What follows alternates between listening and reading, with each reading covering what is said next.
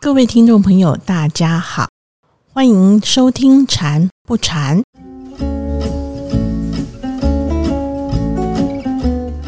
禅不禅单元从这一集开始，节目内容会有一些改变哦。回想一下，之前我们在节目中带着大家一起练习过生活禅，也有邀请法师来到节目中为大家解说禅修方面的各种疑难杂症。相信各位听众朋友对于禅修应该都有些认识了吧？那么接下来我们要更进一步将禅修的观念运用在日常生活当中，所以我们规划了一系列有关禅修与情绪管理的主题，邀请到有心理学专长的演一法师来到节目中，带大家运用禅修的观念和方法来做好我们的情绪管理。对于情绪管理有兴趣的朋友，接下来的节目可千万别错过了。好，在节目开始之前，我们先来欢迎演一法师来到节目现场。法师好，各位听众朋友，大家好，阿弥陀佛。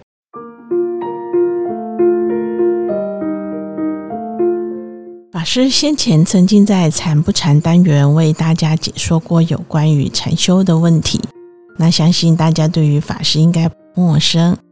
那我们知道法师目前是在传灯院领职，平常呢也会带领各种类型的禅修活动。嗯，据说法师您在大学和研究所专攻的是生物学，那毕业后在职场上从事的是心理相关的工作。嗯。生物和心理是不是相关的学历呀？是不是可以请法师和大家分享一下您过去的学经历呢？没问题，谢谢主持人的介绍。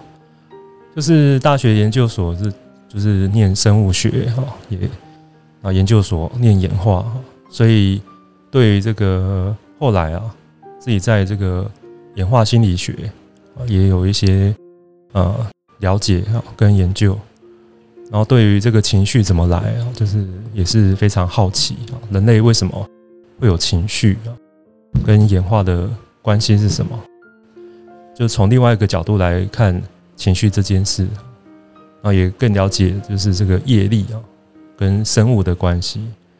那另外就是哦，在后来工作就做一些呃。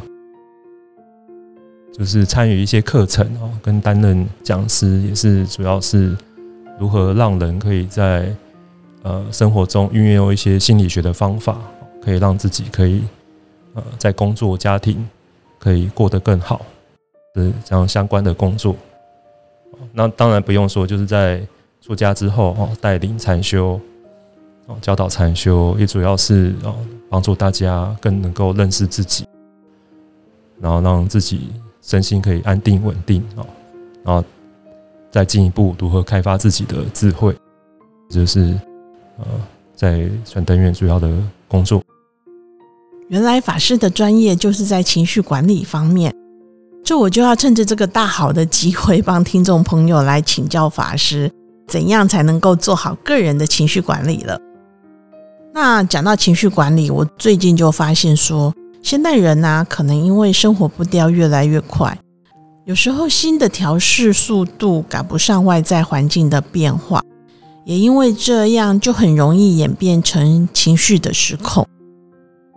像我最近就听到一位朋友在说，因为工作带给他很大的压力，但是呢，为了生活，他也只能不断的隐忍下来。那白天在公司工作不顺利，回到家里。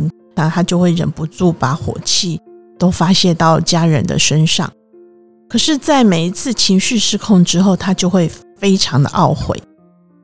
那像我这位朋友的情况，我想我们可以分为前因后果来看哦。前因呢，主要还是工作压力造成的，那后果就是说，回家之后对家人的情绪失控。那首先想请教法师的是。以我这位朋友的例子来说，要怎样透过禅修的方法来改善工作压力对我们的影响呢？如果从禅修方法面哦，啊，最简单的是怎么在工作，就是在工作本身把这件事情做好，身在哪里，心在哪里。那这些操作呢，它到底啊，对我们有什么帮助？其实我们可以细细的讲啊。第一个就是禅修，就是要过程就是目的，要学会过程就是目的。那我们通常人压力大，就是我们设定的目标，但是结果不如自己的预期，或是觉得这个目标自己很难达成呢，那心里就会在这个目标跟现状的这个呃差异啊，会产生很大的压力啊。所以这这里面就是要放下自己这个目标，就是师傅常常讲说，我们要有清楚的方向但是对目标不用太执着因为目标能不能达成是不不是自己的努力可以完成的，要整个公司环境的配合、社会的配合。比如说现在疫情，那假设是餐厅啊。定很高的业绩，那就算里面服务人员哦，厨师再怎么优秀，那大环境就是这样，就是没有办法改善了。所以我们的目标可能要符合现状。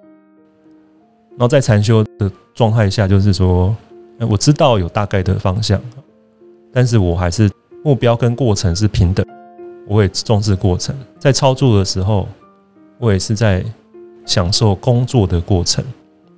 就工作的每一时每一刻，我都有所学习，都有所增长。但是我们每一个动作都一直想着能不能达成目标的时候，压力就是很大，会用多余的力气啊。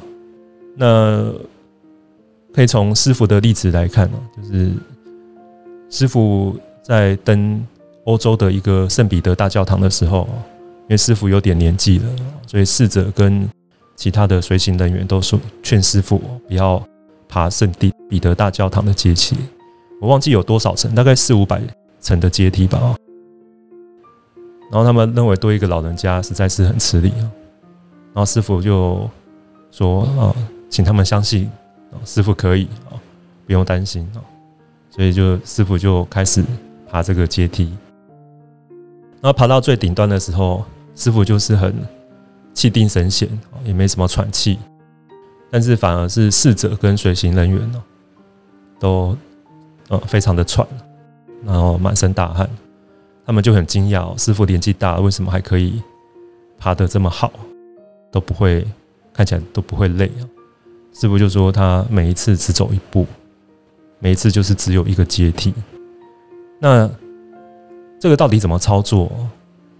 其实很简单哦，因为法师在深大的时候，大家知道法鼓山它有个特色就是楼梯很多，所以我们在深大从南寮要到深大哦，像我们通常是住南寮三楼，然后下三层阶梯，然后再爬一段路到雀龙平台那边就有好多阶梯，然后再从哦雀龙平台那边是二楼要到四楼又有两层阶梯。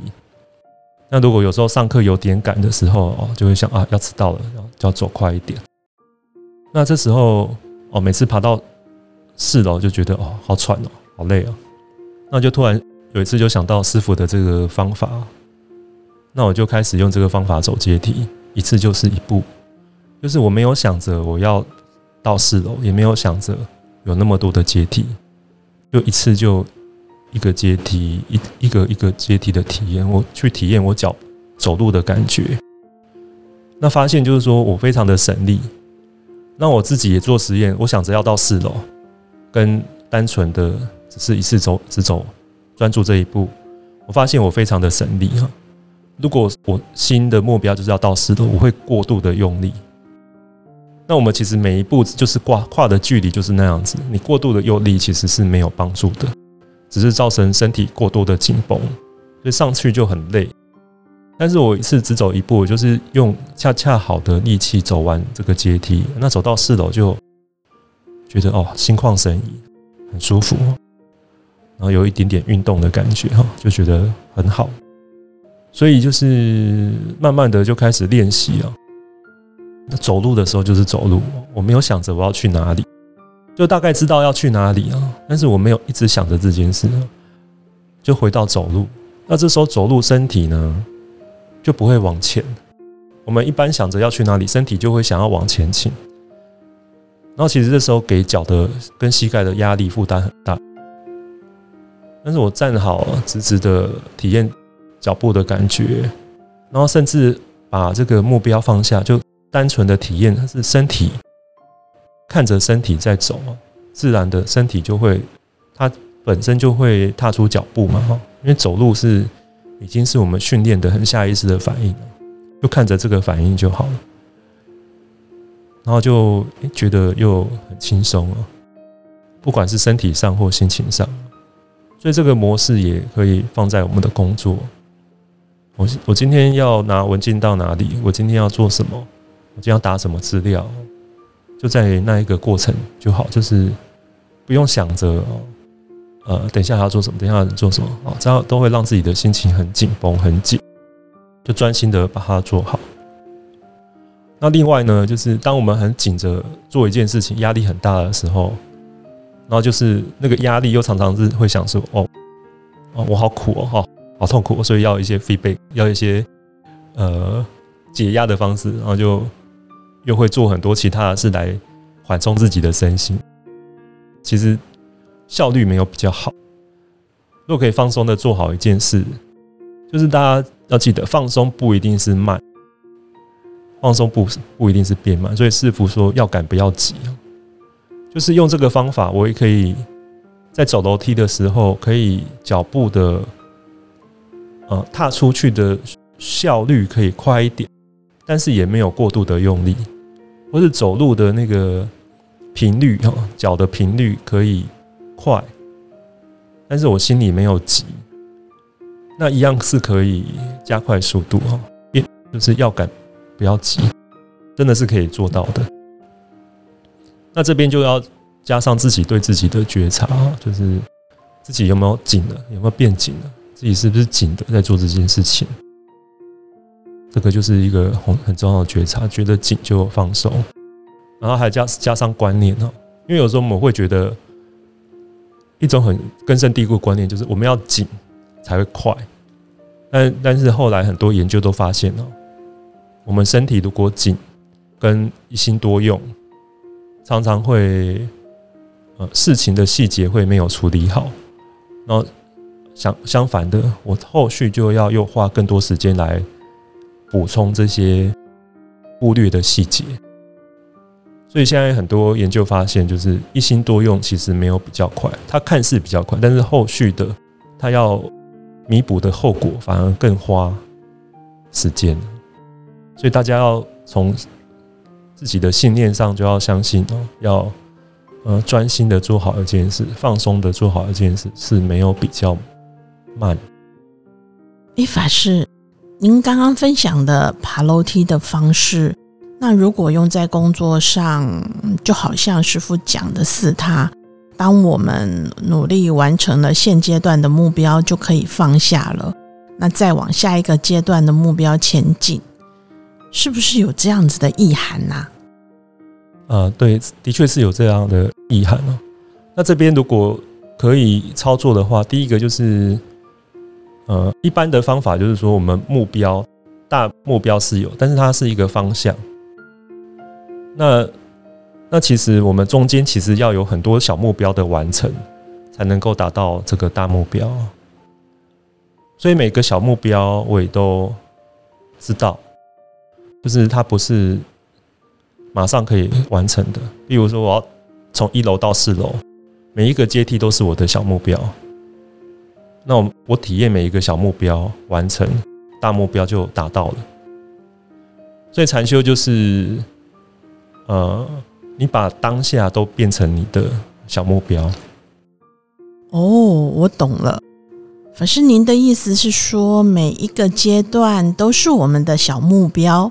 那当我们要朝着大目标前进的时候，我们就必须要踏稳每一个小目标。也就是说，只要专注在现在手边正在做的这件事，不要去想之前做的好或者是做的不好，那也不要去想说还有多少工作等着我们去完成。那法师，我这样的理解对吗？对，如果能这样子是很好啊。就是我们知道，就是只要脚有在走，身体就会往前，跟你有没有想着目标没有关系。所以我只要一步一步踏好每一层阶梯，自然就会到四楼啊，不用心里一直抱着四楼，让自己心那么紧。那这个就是。如果我可以体验每一个脚步，就是可以，呃，就是有一个谚语了哈，就是今天要去峨眉山，我到底是一路看山到峨眉，还是不到峨眉不看山呢？就是我可如果可以享受每个过程，那我人生就是很丰富的。那我只只专注于我最后的目标，那我中间的这些体验呢，就都会被我忽略。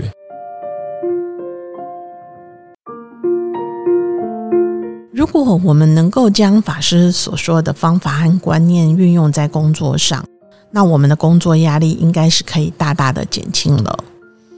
嗯，我们刚刚谈的是前因，那现在我们再回过头来看看后，也就是说，当我们还没有办法将工作压力完全化解掉，很可能又不经意的把工作上的情绪带回到家里面，那法师。像这样的情况，我们该如何做好我们的情绪管理呢？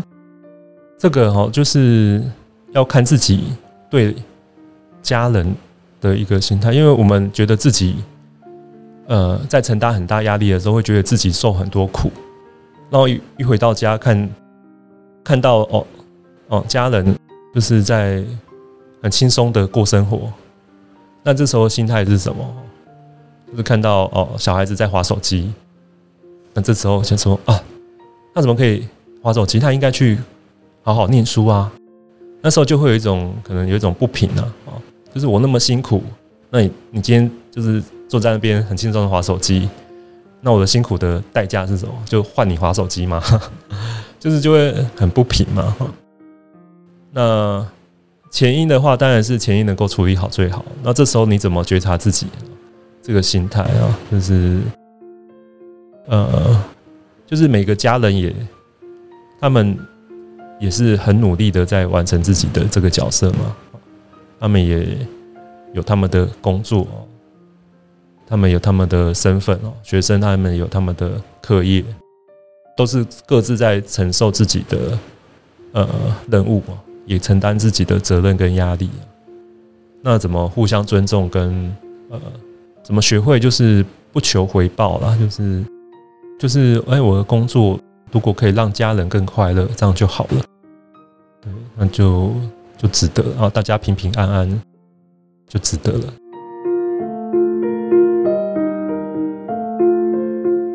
确实，我们常常会因为是家人，是最亲近的亲人，然后就忽略了他们的感受。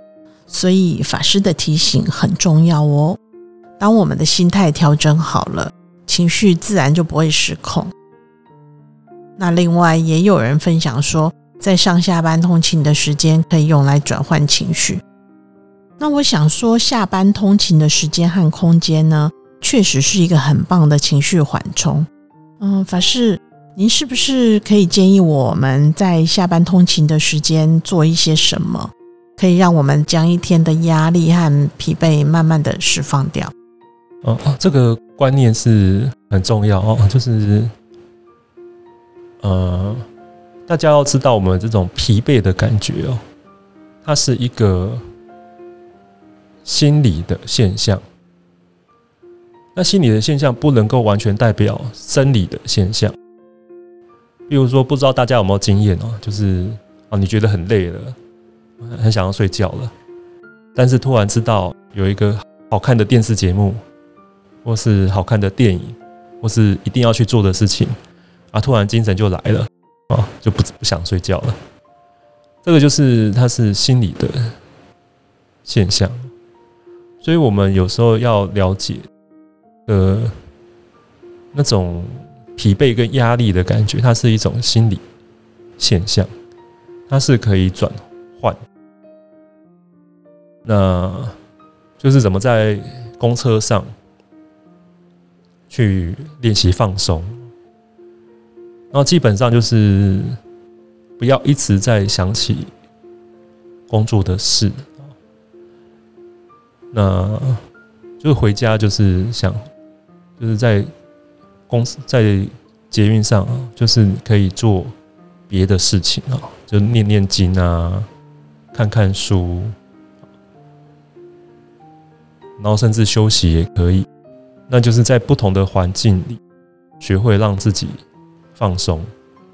那以前小时候就是呃会回到那个外公的那个以前住的地方，它是一个三合院，就在海边。然后六日有时候会去那边哦海边玩，然后晚上可能待一阵子哈，再晚一点再回去。那就发现那边的人哦，晚上就是很轻松的坐在三合院哦，然后看着这个星空哦，听着虫鸣鸟叫，那那真的是很舒服的一件事情了。所以那个时代的人，就那个时代的人可以放松身心压力的一个环境跟方法，那种空旷的环境，跟这个大自然的声音。很容易自己让自己就，呃，烦恼都放下来。那我们现代人就是缺乏这样子的环境，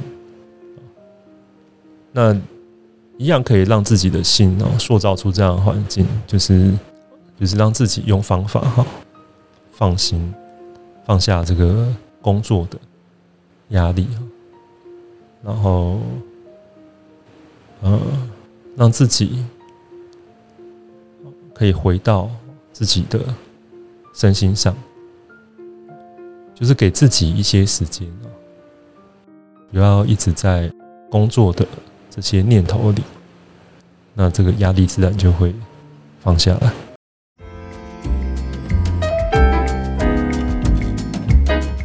嗯，利用通勤的时间听听我们的节目，其实呢也是一个放松的方法，是不是法师？没错，没错。今天非常谢谢演一法师跟大家分享禅修的情绪管理和方法，也希望能够对大家有一些帮助。谢谢法师。好，阿弥陀佛。如果您也有情绪管理方面的问题，也欢迎您来信告诉我们。那我们今天的节目就到这里喽，谢谢您的收听，我们下个礼拜二再见，拜拜，拜拜。